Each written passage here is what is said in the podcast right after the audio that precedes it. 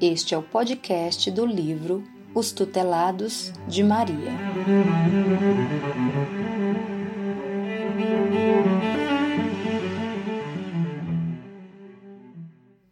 Capítulo 4 O nihilista ante o suicídio. Item 4.1 Reconstrução perispiritual. A vaidade e o orgulho são rédeas perigosas ao coração exilado da fé que se deixa por eles conduzir. Acreditando cegamente na autossuficiência das suas potencialidades, o caminho a percorrer torna-se curto demais para aquele que acredita poder vencer as barreiras sozinho, pois as intempéries logo surgem, violentas e poderosas subjugando a pseudo-fortaleza existente. Nesses momentos, se não houver a certeza de que, mesmo após a derrocada, será possível o recomeço e de que a vida não será sepultada sob a terra úmida e fria, o descrente não ensejará continuar.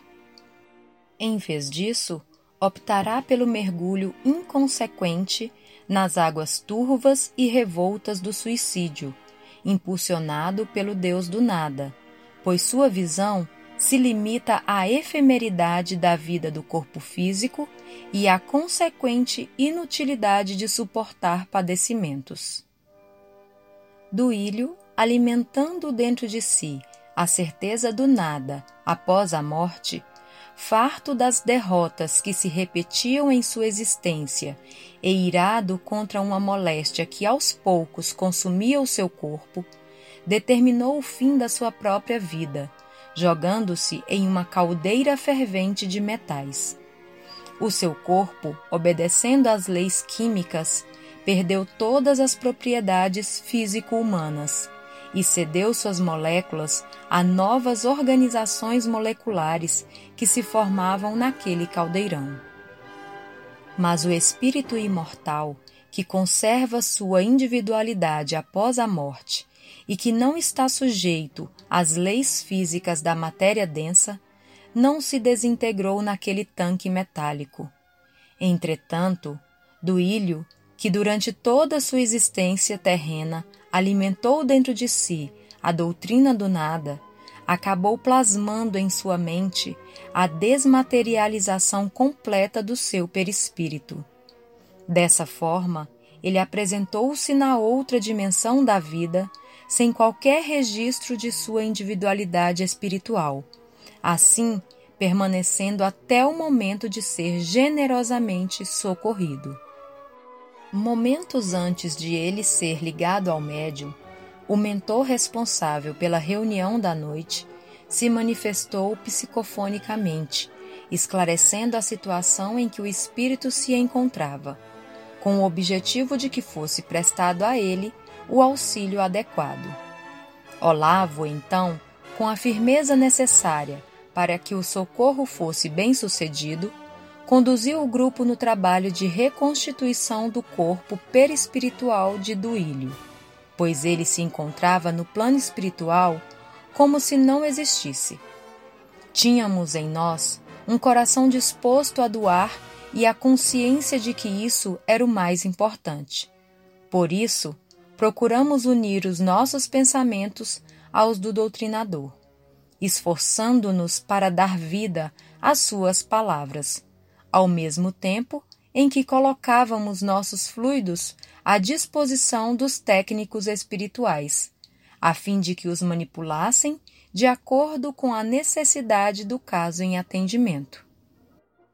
A reconstituição do corpo perispiritual foi iniciada pelos pés, passando em seguida por toda a anatomia humana. Quando o rosto foi concluído, ele começou a apalpar-se a sentir-se. O que se passou a seguir está além das nossas possibilidades narrativas. No entanto, podemos afirmar que naqueles momentos Duílio nascia para as verdades espirituais e que o olhar ansioso que vertia para a nova realidade resplandecia a beleza e o deslumbramento que moldam as grandes descobertas. Cuidadosamente, pois era um bem precioso ao seu Criador, ele foi conduzido à colônia Maria de Nazaré, onde começaria a dar os primeiros passos, reiniciando a caminhada evolutiva. Ele terá que aprender muito ainda. Precisará reformular os seus conceitos e os seus dogmas, tão profundamente arraigados à doutrina nihilista.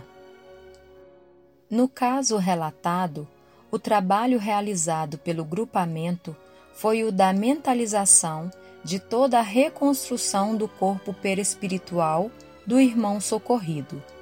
Cada integrante do grupo colocou à disposição dos técnicos espirituais os fluidos disponíveis em sua organização físico-espiritual necessários à execução da tarefa.